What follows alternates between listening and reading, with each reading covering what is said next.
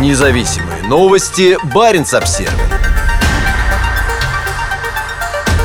В Карелии врачей начали готовить для работы в зоне военных действий. Курсы с участием специалистов военно-медицинской академии стартовали в Петрозаводске. Их инициировал спикер Карельского парламента единорос Элисан Шандалович. Карелия стала первым российским субъектом, где начали учить врачей для работы на войне против Украины. Об этом сообщается в официальной группе регионального отделения партии «Единая Россия». Инициатором такого обучения выступил спикер регионального парламента единорос Элисан Шандалович. В материале правительственного издания «Республика» учебную программу называют «курсами по работе в особых условиях». Партнером проекта стала военно-медицинская академия в Санкт-Петербурге. Обучение начали с руководителей учреждений здравоохранения. По информации издания, первые несколько дней посвятят теоретическим занятиям, затем проведут тренинги, а также занятия на базе одного из стационаров Петрозаводска. Кроме того, на курсы отправятся анестезиологи, реаниматологи, хирурги, терапевты из Петрозаводска и районов республики. Для них запланировано обучение на базе военно-медицинской академии. В общей сложности курсы пройдут около 50 медиков Карелии.